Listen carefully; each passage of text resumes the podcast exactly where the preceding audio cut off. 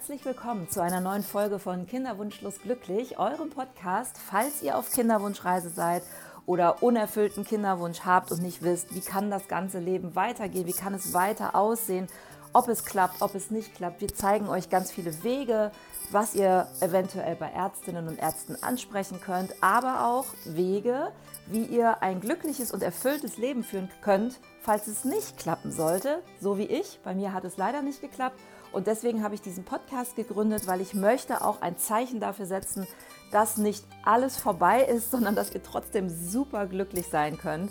Und wie das alles geht, guckt euch oder hört euch meine ganzen Folgen gerne mal rückwärts an. Aber eine kleine neue Nachricht hatte ich zuletzt in meinem letzten Podcast. Ich hatte nämlich Podcast-Geburtstag und zwar 50 Folgen schon. Seit fast zwei Jahren bin ich mit diesem Podcast ehrenamtlich unterwegs. Und ich bringe Menschen zusammen, die ihre Geschichte erzählen und die euch wertvolle Tipps geben.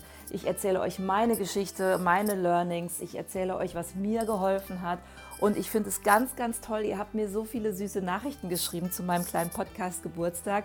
Danke nochmal. An dieser Stelle direkt ins Intro reingesprochen. Danke, danke, danke. Wenn ihr noch äh, Grüße und Glückwünsche dalassen könnt oder wollt, dann könnt ihr das gerne tun. Auch weiterhin auf meinem Instagram-Kanal Kinderwunschlos glücklich oder in meinem E-Mail-Account könnt ihr gerne eine E-Mail schreiben, kinderwunschlosglücklich at gmail.com. Jetzt starten wir aber mal direkt rein in die nächste Folge, weil ich habe jemanden zu Gast, bei der alle Werte super tippitoppi in Ordnung waren. Sie war noch gar nicht so alt, als sie den Kinderwunsch begann oder ihn versucht hat umzusetzen. Und trotzdem hat es nicht geklappt. Und sie hat sehr, sehr lange gesucht nach Wegen und nach Möglichkeiten, woran das liegt und was sie dagegen eventuell tun kann. Eins vorweg, den Hinweis, den sie dann gefunden hat, den hat sie nämlich nicht von ihren Ärzten bekommen, den hat sie sich selber gesucht. Und was sie gemacht hat und wie das Ganze ausgegangen ist, das erfahrt ihr jetzt in dieser Folge bei Kinderwunschlos glücklich. Und schön, dass ihr wieder eingeschaltet habt mit Jana. Viel Spaß! Starten wir los. Alles klar.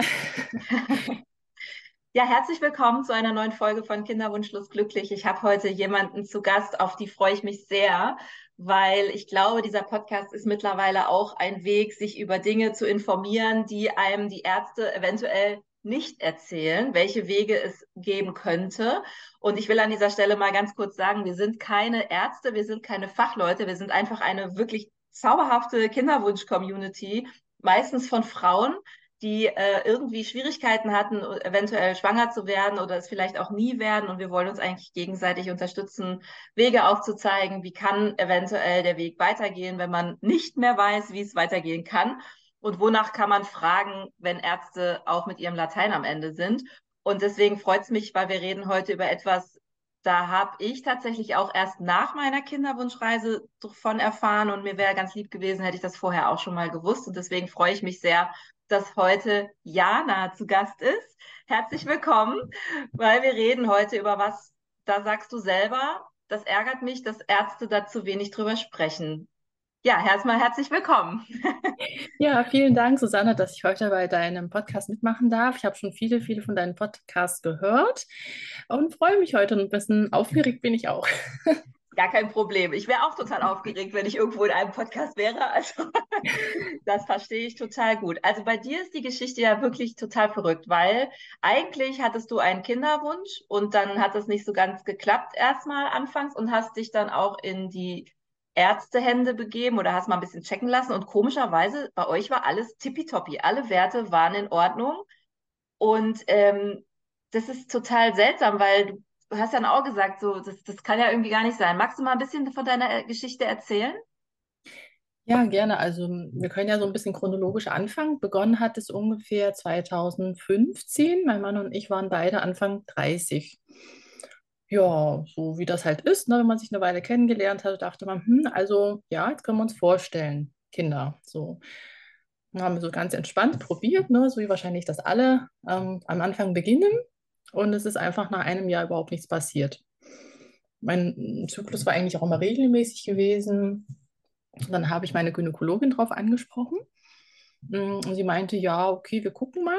Zyklusmonitoring, Ultraschall, Blutentnahme, Clomiphen-Zyklen, alles probiert. Mm, ist nichts passiert.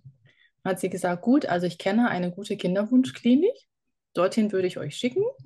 Mm, und wir haben, wie gesagt, okay, wir probieren das auf jeden Fall aus. Mm, sind dorthin gegangen. Die haben uns auch so auf den Kopf gestellt, alles untersucht, Blutentnahme, Spermiogramm. Alles gemacht und gesagt, ach, ist ja alles in Ordnung, sie werden bestimmt gleich schwanger. Also das war schon das Erste, wo ich gedacht habe, ach Quatsch, wieso sollte ich gleich schwanger werden? Die haben irgendwie, ich weiß nicht, ich meine, sicherlich wollte mich die Ärztin so ein bisschen ermutigen, aber das war schon so hm, der erste Punkt, ja, sie werden gleich schwanger. Ne? Einfach nur, weil man jung ist, weil angeblich alles in Ordnung war, zu sagen, sie werden gleich schwanger. Erster Zyklus, ICSI gemacht, nicht schwanger. Ja, gut, das war der erste Versuch. Ne? Selten wird man im ersten Versuch schwanger, gut, zweiter Versuch. Hm, war auch alles in Ordnung gewesen, wieder nicht schwanger. Und da meinte die Ärztin schon, ha, wir machen dann doch nochmal hier ähm, Eileiter-Durchgängigkeitsprüfung. Ich wollte das ja eigentlich nicht machen, weil ich gesagt habe, eigentlich bin ich ja immer gesund gewesen. Ich hatte noch nie eine Operation gehabt. Warum sollten die Dinger eigentlich dicht sein? Also meinte, nee, also nach zweimal, da sollte man gucken, also operieren lassen auch noch. Ähm, war alles in Ordnung gewesen. Ja. Und beim Transfer, genau, wollte ich noch sagen, beim ersten Mal war es anscheinend in Ordnung. Ich weiß nicht, was beim zweiten Mal passiert war. Hat sie dann gesagt, ja, das ist total schwierig. Der Gebärmutterhals hat wahrscheinlich einen Knick. Ich komme da überhaupt nicht durch. Und hat es mit allen möglichen Instrumenten probiert, dann ihren Kollegen geholt, gesagt, ach, der kann das viel besser. Und dann haben die so eine halbe Stunde rumprobiert, sage ich jetzt mal, und dann nicht durchgekommen. Und dann hat sie gesagt, okay, dann empfehle ich einer Ärztin an der Charité, die macht das wohl professionell, dass die eine Gebärmutter-Halsspiegelung auch machen kann, während man wach ist. Ah, also das war, das war wirklich das Schlimmste, was ich jemals erlebt habe. Bei einem Arzt, überhaupt, also ich weiß nicht, ich kann mich nicht erinnern, wo das wirklich, also das hat so wehgetan, diese Frau. Also ich weiß, ich weiß nicht, wie ich das sagen soll. Ich habe so geschrien auf ihrem Untersuchungstisch und sie hat einfach nicht aufgehört. Wir haben das Thema wir hatten ja schon mal jemanden hier im Podcast, der das ähnlich erfahren. Also das ist scheinbar mhm. auch keine Sache, die angenehm ist, um es mal vorsichtig zu sagen. Ja. Hm, also sie hat dann Gott sei Dank irgendwann abgebrochen, gesagt, okay, das geht jetzt nicht, dann müssen wir sie operieren. Hm, daraufhin habe ich mich dann zweimal von ihr operieren lassen. Ja, bin aber nie danach schwanger geworden. Zweimal sogar. Und okay. Ja, die hat es zweimal gemacht, kurz hintereinander. Hm, also die OPs waren jetzt nicht dramatisch, es mhm. war ja alles Narkose und so weiter, aber ich hatte ehrlich gesagt auch nicht so viel Hoffnung, was das jetzt bringen soll. Ja, es hat auch nichts gebracht. Also ich fasse mal zusammen. Eure Werte waren tippitoppi. Ihr habt zwei Xis gemacht, es hat nichts geklappt. Ähm, Gebärmutterhalsspiegelung, weil angeblich irgendwelche Knicke oder Wege nicht richtig gut sind. Eileiter, Durchlässigkeitsprüfung, hat alles nichts gebracht. Mhm. Und eigentlich wart ihr dann auch langsam, glaube ich, mit eurem Latein am Ende. Und jetzt, wir haben noch gar nicht gesagt, über was wir eigentlich heute schwerpunktmäßig sprechen. Deswegen hole ich das mal gerade nach, weil das Thema ist dann nämlich irgendwann bei dir gewesen, jetzt mal andere Wege zu finden. Und das Stichwort heißt Partnerimmunisierung. Richtig? Genau, genau, Partnerimmunisierung. Das war tatsächlich auch, glaube ich, chronologisch der Punkt, an dem ich selber drauf gestoßen bin. Ah. Also nach dem zweiten Versuch ähm, wie das so bei Frau ist. Ne? Frau recherchiert, guckt im Internet und hier und da. Und dann bin ich auf diese Broschüre der Partnerimmunisierung Kiel gestoßen. Also deutschlandweit macht das, wenn ich das richtig verstanden habe, Kiel und Göttingen. Also bei mhm. Göttingen ist es so, dass man dreimal hinfahren muss. Ähm, das wird aber, glaube ich, vollständig von der Krankenkasse übernommen. Und Kiel muss man eben selbst bezahlen. Dafür muss man aber nur einmal hinfahren. Da wir ja nur in Berlin leben und auch arbeiten müssen, kann man jetzt nicht sagen, man fährt irgendwie dreimal nach Göttingen. Also das ist alles viel zu kompliziert, sodass wir uns dann für Kiel irgendwann letztlich entschieden hatten. Aber zu diesem Zeitpunkt, als ich recherchiert hatte und Kiel angerufen habe, haben sie mir gesagt, nein, also das ist noch viel zu früh für eine Partnerimmunisierung. Sie hatten ja bis jetzt sozusagen nur zweimal künstliche Befruchtung gehabt. Da machen wir jetzt noch nichts. Ja, gucken Sie erstmal, vielleicht klappt das ja. ja also für, für wen ist denn jetzt zum Beispiel das Thema Partnerimmunisierung interessant? Also wie bist du auf, wie, also erstmal, wie bist du auf den Flyer gestoßen? Lag der irgendwo aus in einer Kinderwunschpraxis? Oder und, und was, was bedeutet denn das eigentlich? Was heißt denn Partnerimmunisierung? Also drauf gestoßen bin ich ganz von alleine. also im Internet. Also es liegt nicht in der Kinderwunschklinik irgendwo aus. Es hat mich auch keine der Ärzte darauf hingewiesen.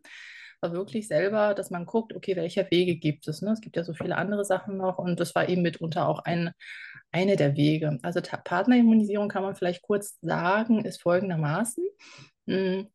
Das ist so eine Art Impfung, die man macht, um Antikörper zu erzeugen. Man bekommt von seinem Partner einen Teil seines Blutes, sodass man selbst Antikörper dagegen bildet. Und diese Antikörper sollen das Embryo schützen. Also ein Embryo hat ja Gene von der Mutter und vom Vater. Und dadurch, dass die Gene vom Vater vorhanden sind, ähm, ist das ja sozusagen eigentlich ein Fremdkörper. Und der Körper muss das aber als fremd erstmal erkennen. Und es, man kennt das ja aus der Transplantationsmedizin vielleicht, dass es ja so HLA-Unterschiede gibt auf der Oberfläche der Zellen. Mm. Und da ist es zum Beispiel so, wenn zum Beispiel die HLA-Merkmale zu ähnlich sind, dass ähm, keine Antikörper gebildet werden oder diese Fremdkörper nicht erkannt werden. Und es gibt manchmal auch andere Gründe. Es muss nicht so sein, dass die ähnlich sind. Es gibt auch andere Gründe. Und anscheinend, wenn das Embryo nicht als fremd erkannt wird, wird das nicht beschützt und immer abgestoßen. Ach so, das ist ja, also das finde ich ja erstmal, wenn man da noch nie mit zu tun gehabt hat, klingt das ja erstmal ein bisschen unlogisch, wenn man denkt, je ähnlicher die Zellen sind, desto geschützter sind sie aber in, dieser, in diesem Fall nicht. Und bei euch war es wahrscheinlich sogar so, eure Zellen waren zu ähnlich. Verstehe ich das richtig? wissen wir das nicht, aber die haben zumindest keine Antikörper nachweisen können. Also das nennt sich antipaternale Antikörper. Und das konnten sie nicht nachweisen bei mir tatsächlich. Und das könnte ein Grund gewesen sein, warum bei dir sich nichts eingenistet hat. Das könnte ein Grund gewesen sein. Also ich selbst bin ja schon fester Überzeugung, dass das daran liegt, weil wir ja nicht nur diese zwei ICSIs hatten, sondern wir hatten ja insgesamt am Schluss fünf ICSIs und zwei Kryotransfere. Und ich hatte nie einen Haufen positiven Schwangerschaftstests, weder auf dem Pipi-Streifen noch im Labor noch sonst irgendwo oder jemals selber irgendwie auf natürlichem Wege, also niemand schwanger geworden. Deswegen sagen die auch in Kiel, also das ist eine Methode für Frauen, die nie eine ähm, Einnistung hatten oder eben für sehr frühe Aborte, die sich häufen. Das könnte auch ein Grund sein oder eine Möglichkeit für solche Paare, sich dort äh, beraten zu lassen spannend. Also das ist jetzt, glaube ich, mein entscheidender Hinweis. Also wenn ihr, so ich war auch einer derjenigen, die nie einen positiven Schwangerschaftstest in der Hand hielt. ähm, und also sprich, wenn, wenn das, wenn da nie dieser berühmte zweite Streifen auftaucht, beziehungsweise wenn es sehr frühe Aborte gibt, ähm, trotz ICSIs und so weiter, dann sollte man vielleicht mal den Arzt an dieser Stelle auf das Stichwort Partnerimmunisierung ansprechen.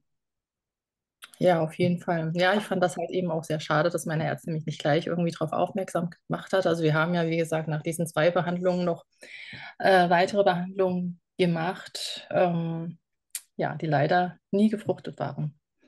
Wie ist es dann bei dir dann weitergegangen? Dann hast du diesen Flyer entdeckt, dann hast du dich für Kiel entschieden. Mhm. Erzähl mal von Kiel. Wie geht das von sich? Ruft man an und sagt, hallo, kann ich mal vorbeikommen? Soll ich meinen Partner mitbringen? Kann ich alleine kommen? Wie geht es?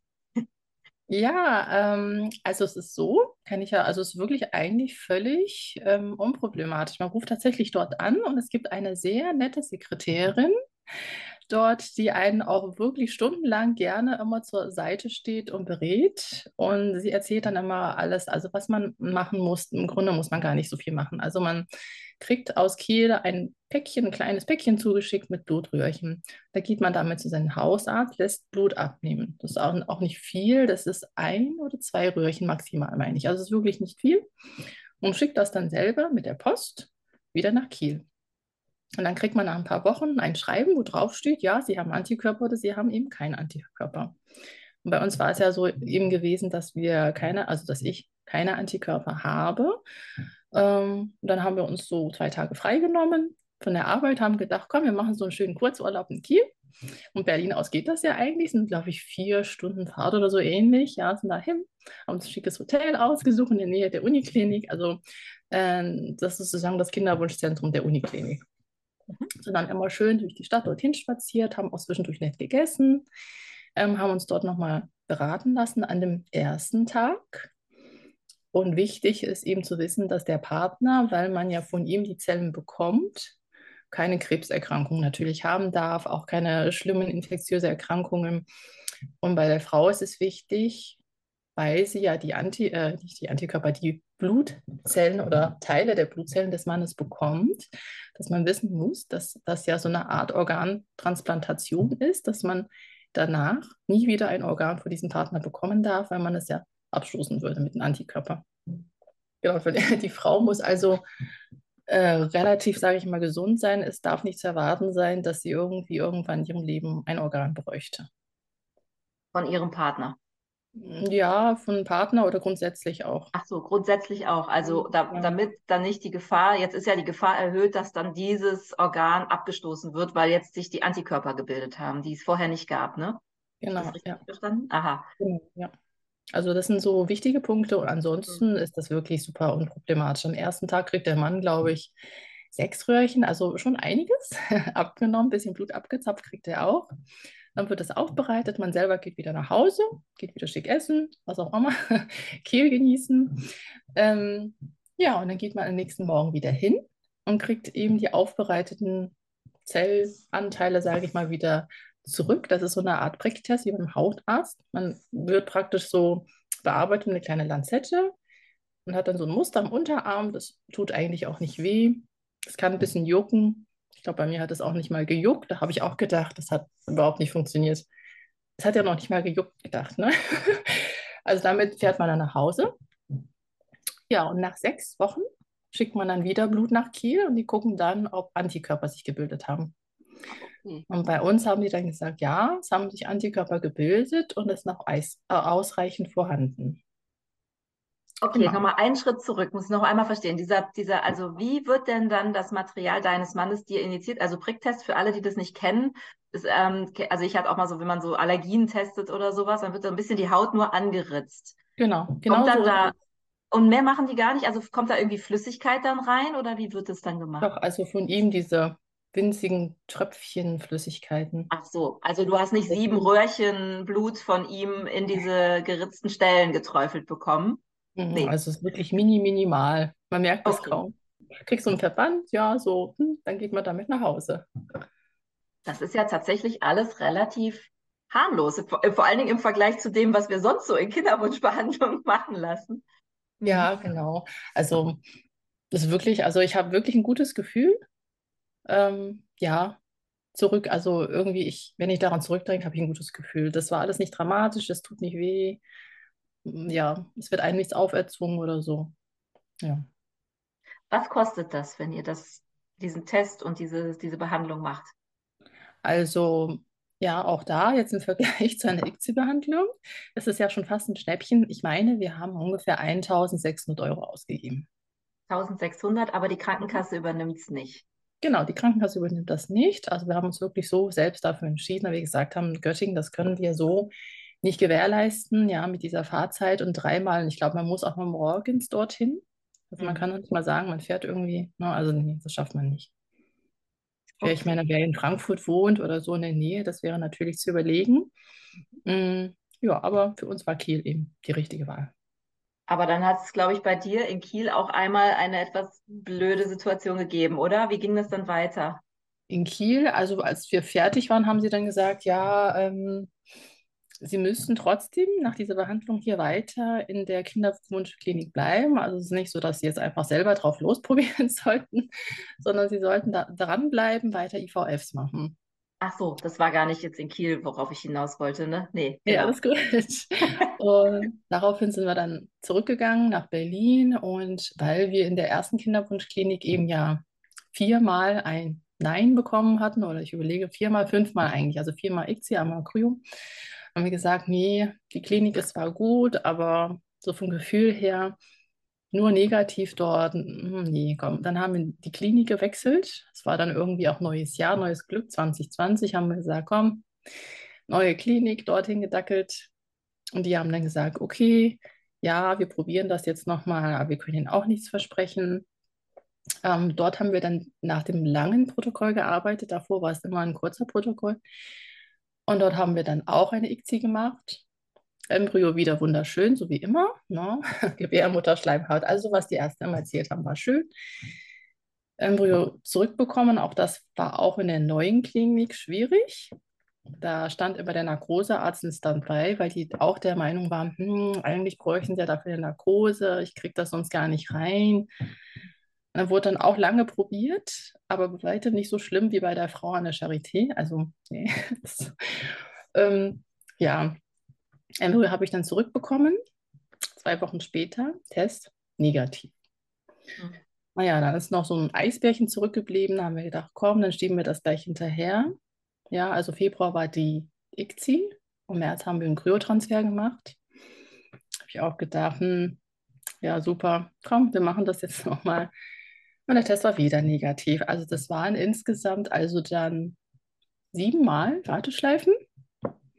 Richtig top. Negativ. Das war ja März 2020, wo also Corona ausgebrochen war. Dann bin ich zu der Ärztin hingegangen. Also es so eine Gemeinschaftspraxis. Es waren mehrere Ärztinnen und die Ärztin, wo ich war. Also ich habe gesagt, eigentlich, ich weiß nicht mehr, was ich weiter, also was soll ich jetzt machen? Na, wir haben alles jetzt durch. Ich bin anscheinend angeblich gesund, mein Mann auch. Wir haben hier das mit der Immunisierung gemacht und es klappt trotzdem nicht. Wie, wie ist denn Ihr Fahrplan? Was können wir da machen? Und sie hat dann irgendwie gesagt, hm, also aus der jetzigen Sicht bei Corona sieht sie aus ihrer Perspektive das so, dass die äh, Hauptüberträger von Corona die 30- bis 40-jährigen jungen Menschen seien, die aber selbst nicht erkrankt wären. Und deswegen sieht sie das jetzt nicht ein, dass sie mich jetzt weiter behandelt. So habe ich das verstanden. Sie hat mir keinen Fahrplan gesagt. Sie hat eigentlich gesagt, ich bin irgendwie die Pest. Ne? Gehen Sie jetzt nach Hause. Also ich wusste gar nicht, was ich sagen sollte. Ich habe, glaube ich, wirklich nur meine Tasche gepackt, bin nach Hause gegangen, habe gedacht, ja toll, was mache ich denn jetzt? Weiß ich nicht. Also, so bin ich von der Kinderwunschklinik nach Hause gegangen. Planlos, hilflos, hm. ideenlos. Und äh, wir haben ja schon auch sehr, sehr oft hier gesprochen über diese ganze Sprachthematik, Sensibilität, ne? In, wie, wie kommunizieren Ärzte mit den Patienten, die ja nun auch wirklich auf die angewiesen sind. Das haben wir ja schon so oft jetzt hier gehabt. Das ist irgendwie echt ein Riesen, ein Riesenfeld. Mhm. Wahnsinn. So, dann bist du wieder nach Hause. Was ist dann passiert? Dann hast du deine, alle deine vor, äh, dann hast du alle deine Pläne über den Haufen geworfen und hast gesagt, Kinderwunsch höre ich jetzt auf oder wie ging das dann weiter? Nee, also gar nicht. Also es war jetzt nicht, also ich war ja, also meine magische Grenze war, glaube ich, die 40 oder vielleicht auch ein bisschen drüber. Und ich war zu dem Zeitpunkt so um die 36. Also aufgeben war jetzt gar nicht. Ich bin nach Hause gegangen, wusste erstmal gar nicht, was ich machen sollte. Bin erstmal einfach nur arbeiten gegangen. Ich war jeden Tag arbeiten, es war viel irgendwie los auf Arbeit. Arbeiten, arbeiten, arbeiten. Und irgendwann habe ich festgestellt, ähm, dann hättest du dann eigentlich deine Tage bekommen sollen. Heute, okay, nee, heute ist nicht gut. Also morgen dann. Morgen war dann auch nicht. Und dann vergingen weitere Tage. Und nach fünf Tagen irgendwann meine Tage immer noch nicht bekommen. Dann saß ich wirklich abends auf, am Laptop mit meiner Freundin beim Quatschen. Und habe ich noch zu ihr gesagt, du, jetzt habe ich alles kaputt gemacht. Jetzt habe ich meinen ganzen Körper kaputt gemacht durch diese ganze Kinderwunschbehandlung. Jetzt ist mein Zyklus auch Schrott. Es passiert gar nichts mehr. Ja, und dann hat sie gesagt, komm, mach noch einen Test. Habe ich gesagt, wie soll ich einen Test machen? Der Test war doch noch nie positiv, es macht gar keinen Sinn. Ich teste jetzt nicht. Habe ich gesagt, ich mache das nicht. Guck mir doch diese Enttäuschung nicht nochmal an. Und dann hat sie so gedrängelt. Und dann hat sie, ja komm, mach doch mal einen Test. Habe ich gesagt, komm, jetzt mache ich aber nur einen Test für dich, dass die Sache aus der Welt ist, ja. Gut, dieser Billigtest, ne, diese 100 Stück, was man zu Hause mal rumliegen hat, rausgeholt. Ähm, Bibi-Test gemacht, geguckt. Und dann waren gleich zwei Streifen drauf. Da dachte ich, hä, was ist denn das? das? Kann doch gar nicht sein. Zwei Streifen. Das kann überhaupt Ohne nicht Ixi. Sein. Einfach so. Ja, genau, ohne alles, einfach so. Zwei Streifen. Ich so, nee, ach, das ist auch Quatsch. Gleich noch einen Pipi-Test gemacht, zwei Streifen. Hm, ist ja schon komisch, ne? Bin ich noch zur Drogerie gerannt, habe mir noch einen anderen Test gekauft, weil ich dachte, die Testen vielleicht abgelaufen, die ich zu Hause habe. Die liegen ja schon seit Jahrhunderten dort. Also andere Tests. Auch zwei Streifen. Hm. Gut, dann habe ich online geguckt, was das bedeuten könnte, wenn man zu viel Beta-HCG hat. Und dann steht dort, dass man einen Tumor haben könnte. Da war ich mir ganz sicher, dass ich einen Tumor habe. Warum da zwei Streifen sind, weil es waren ja vorher noch nie zwei Streifen dran. Das kann ja gar nicht sein. Also da, für dich kam es überhaupt nicht in Frage, dass der Schwangerschaftstest einfach nur positiv ist, sondern du hast gedacht, es war noch nie so, deswegen muss es was anderes sein. Genau. Und dann bist du sogar auf Tumor gekommen. Genau. Da sieht man mal, wie, wie, wie vernagelt wir schon sind immer, ne? Oder? In diesen ganzen Kinderwunschzeiten. So, wir blenden schon das Wahrscheinlichste komplett aus irgendwann, ne? Das ist wahrscheinlich, denke ich, auch so ein Schutz Schutzmechanismus, dass Ja. man sich mit den Jahren aufgebaut hat, zu sagen, nee, also lieber nicht, ne? Das ist sehr wahrscheinlich doch nichts. Ja, aber letztlich war es dann so, dann habe ich in meiner ersten Kinderwunschklinik, die mich nicht nach Hause geschickt haben, angerufen, haben gesagt, ja, also irgendwie, hm, ne? Und dann haben sie dort Beta-HCG im Blut nochmal nachgeprüft und auch kontrolliert und auch gesagt, eigentlich steigt der Wert richtig an, also normal, so wie das laut Tabelle wohl sein sollte. Und ich soll dann ein paar Wochen später zum Ultraschall kommen. Ja, und dann hat man auf dem Ultraschall schon ein schlagendes Herzchen gesehen. Krass. Wie war, wie war die Zeit zwischen diesem, kommen Sie mal wieder später in ein paar Wochen zum Ultraschall, bis zu dem Termin vom Ultraschall? Hast du da denn dann so langsam dich mit dem Thema anfreunden können, dass du jetzt vielleicht doch einfach schwanger bist? Oder wolltest du es die ganze Zeit, oder hast du es immer verdrängt oder konntest es einfach noch nicht glauben? Mm, Also irgendwas dazwischen, glaube ich, konnte das gar nicht richtig glauben. Bevor man das richtig gesehen hatte, war ich mir immer noch nicht so sicher. Ich meine, ich glaubte denen ja, dass mit Beta-HCG und Blut und was auch immer alles in Ordnung war. Aber bevor ich das Herzstrahlen gesehen habe, habe ich nicht, nicht hundertprozentig daran geglaubt. Ich war jeden Tag total aufgeregt. Ich konnte gar nicht schlafen die Nacht vor dem Ultraschall. Ja, glaube ich. Genau, bis ich äh, ja, das Herz gesehen habe, dann ja, ist man da schon, schon mega erleichtert und auch aufgeregt und trotzdem irgendwie etwas ungläubig noch. So, das heißt, das das hat so ist. echt funktioniert. Du bist schwanger geworden und hast das selber nicht glauben wollen. Ja. Und hast aber also wirklich auf natürlichem Wege dann, also abgesehen von der Partnerimmunisierung, war das jetzt kein Gang in die Kinderwunschklinik, sondern ihr seid natürlich schwanger geworden. Genau. Außer, dass du dich eigentlich in Arbeit gestürzt hast und ich sag mal auch einen stressigen Alltag gelebt hast, weil du gesagt hast, es bringt sowieso jetzt gerade alles hier nichts mehr und ich habe auch keine Kinderwunschklinik mehr an meiner Seite, dann mache ich halt was anderes, dann gehe ich halt arbeiten, ne? Genau, also Das es scheint ja bei dir irgendwie ganz gut zu funktionieren, oder? Wie sieht's denn heute bei dir aus? Ja, und dann, genau, das, also das Kind war dann irgendwann geboren. Ja, Genau, das müssen wir auch noch Weile erwähnen. Also das Kind ist dann tatsächlich auch geboren worden, es ist alles gut gegangen. Genau. Und irgendwann dachte ich, ja, ach, so ein Geschwisterkind, das wäre ja auch schon nicht schlecht, ne? Das können wir uns jetzt wieder vorstellen, ne? Und dann haben wir irgendwann wieder angefangen. Also sicher war diesmal, dass wir auf jeden Fall keine Kinderwunschklinik mehr betreten würden. Also es ist auch aus meiner Sicht überhaupt nicht mehr sinnvoll, dorthin zu gehen. Wenn es klappt, klappt es. Wenn, wenn es nicht klappt, klappt es nicht. Also da waren wir uns ganz sicher. Und es hat natürlich erstmal wieder nicht geklappt. Ne? Also Monat um Monat fing das wieder an und habe ich gedacht, oh, Mensch, alte Leier wieder, ne? Es klappt wieder nicht. Frau wieder total frustriert, jeden Monat.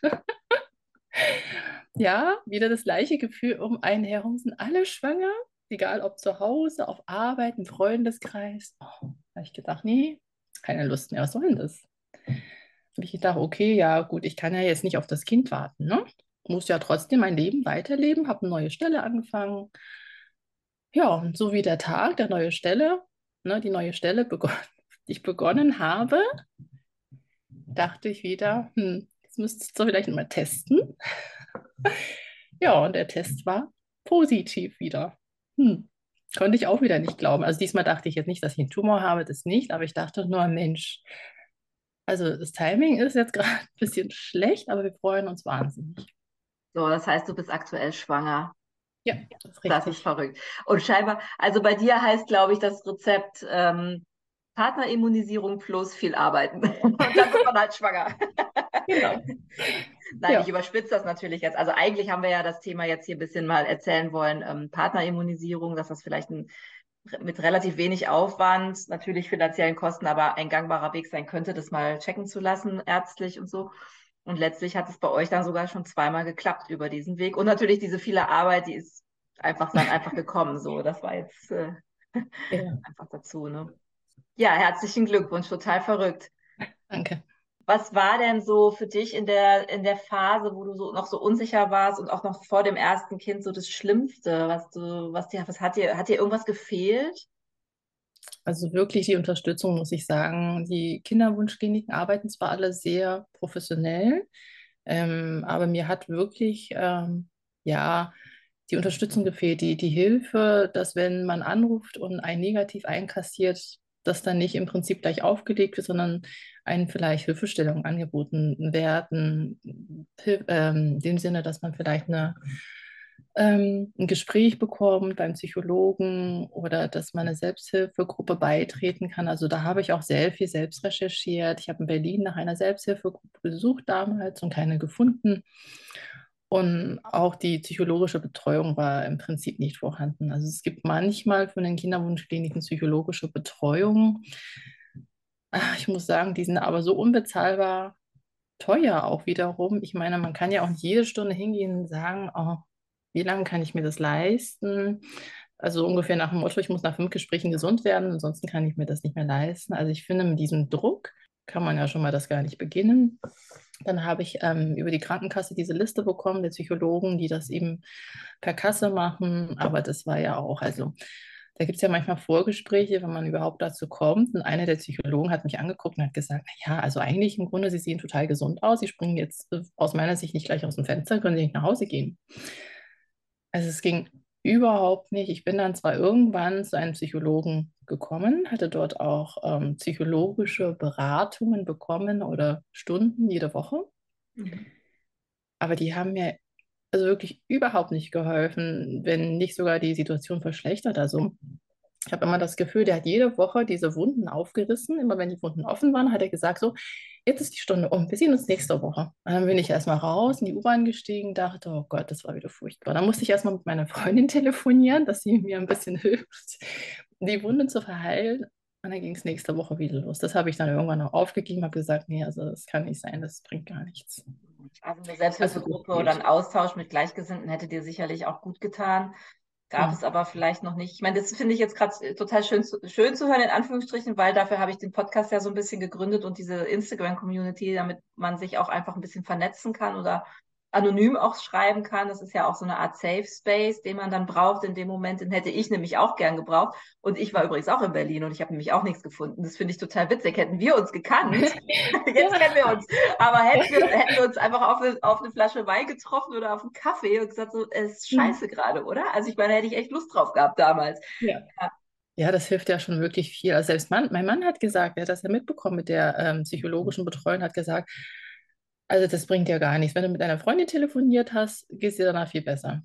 Also es Hast gibt sicherlich gute und, und nicht so gute, würde ich mal sagen. Also ich hatte dann, ich hatte dann auch schon mal mit Leuten gesprochen, die hatten dann auch tatsächlich ganz tolle Leute gefunden, aber das ist halt dann auch nicht immer so, das muss halt auch matchen, ne? Und stimmt schon, das wird auch in, den Kinderwunschkliniken manchmal angeboten. Also mir ist es nie angeboten worden, deswegen ich hätte es auf jeden Fall gebraucht, so in dem Moment. Mhm. Ich wusste gar nicht, dass es sowas gibt, aber ja, das, das, das ist auch immer noch nicht ganz so sicher, dass das dann gut funktioniert und harmoniert. Hm. hm. Ja, und was mich auch gestört hatte, war eben, dass die Ärzte mich nicht darauf aufmerksam gemacht hat. An Kiel oder andere Möglichkeiten. Also wir wissen ja mittlerweile alle, ne, es gibt Killerzellen, es gibt ERA-Tests, es gibt ähm, Partnerimmunisierung. Und dass die das vielleicht nicht auch von vornherein schon auf ihrem Plan haben, dass die wirklich nur nach Schema F gesagt haben, wir machen jetzt ein X, hier, es hat nicht geklappt, dann machen wir es halt nochmal. Dann machen es halt nochmal, nochmal, nochmal. Und das ist einfach sinnlos, wenn die dann ne, sagen, dein Blut ist in Ordnung, Spermiogramm ist in Ordnung. Und wir waren ja im Prinzip noch relativ jung mit Anfang 30. Also das müssen doch andere Gründe haben. Selbst ich, also ich meine, ich habe von der Geschichte jetzt nicht so viel Ahnung, dachte, es muss etwas anderes sein. Das, also ich, ich, dachte schon, dass das an der Einlistung liegt, aber die Einlistung ist ja nun sehr komplex. Äh, da weiß man ja nicht, welche Schrauben genau locker waren. ja, das fehlt ein bisschen, dass die Ärzte einfach andere Möglichkeiten aufzeigen, außer ihre, ihre Speisepläne, sage ich mal, ne? mit ICSI, IVF und EmbryoGlue und wie die alle heißen. Ja, also ich vermute mal, das ist dann auch ein bisschen auch für Ärzte nicht immer so ganz einfach. Ne? Also vor allen Dingen, wenn man gute Werte hat, dann ist ja die Chance, würde man denken, erstmal stehen die ja ganz gut. Also wenn man jetzt, ich sag mal, eine, eine medizinische Indikation hätte, sowas wie Endometriose oder Aschermann-Syndrom oder sowas, dann weiß man, da muss man ansetzen. Aber wenn alle Werte stimmen, dann würde man jetzt denken, ja, muss es ja klappen. Und dann wäre es natürlich tatsächlich vielleicht ganz hilfreich zu sagen, ich, wir gucken mal, was gibt es noch im Spektrum für Menschen, bei denen alle Werte in Ordnung sind, statt einfach immer weiterzumachen, weil das A macht das psychisch einen ja völlig wahnsinnig, immer dieses Hoffen. Und B hat das ja auch finanzielle Konsequenzen. Also ihr musstet da ja sicherlich auch eine Menge Geld dann zahlen. Mhm, ja, es also einfach immer wieder neue Versuche gab. Ja. Gar nicht mehr genau hingeguckt, irgendwann auf die Rechnung, weil ich das, ich konnte das nicht mehr angucken, wie teuer das immer war. Ich habe immer die Rechnung genommen, gedacht, komm, bezahl das ganz schnell, dass du nie wieder dran denken musst. Also das war jedes Mal, nee. Ja, es klingt so ein bisschen so, als wäre würde es sich dann auch recht schnell so leicht gemacht werden, ne? Einfach weitermachen, nächster Versuch. Genau, man, man kriegt diesen Anruf oder selber muss, man muss selber anrufen, kriegt das negative Testergebnis. Und eigentlich wird das Einzige, was mir immer dann so gesagt wurde, ist ja, wann wollen Sie denn das nächste Mal vorbeikommen? Also ich kriegte direkt den nächsten Termin, weil mhm. dann haben wir einfach weitergemacht wie bisher. Und das dachte ich, äh, aber das, äh, also vielleicht müssen wir mal was anderes ausprobieren, so, ne? Ja. Mal einen Beratungstermin machen, wie, wie, wie wir jetzt so, was gibt es für Alternativen, weil das scheint ja hier nicht zu funktionieren, ne? Aber das kam ja, überhaupt also nicht. Genau, das habe ich damals auch selbst nicht gefragt, muss ich sagen. Das sollte man vielleicht auch gleich ansprechen, wenn es genau. nach dem zweiten Mal vielleicht nicht geklappt hat, nochmal.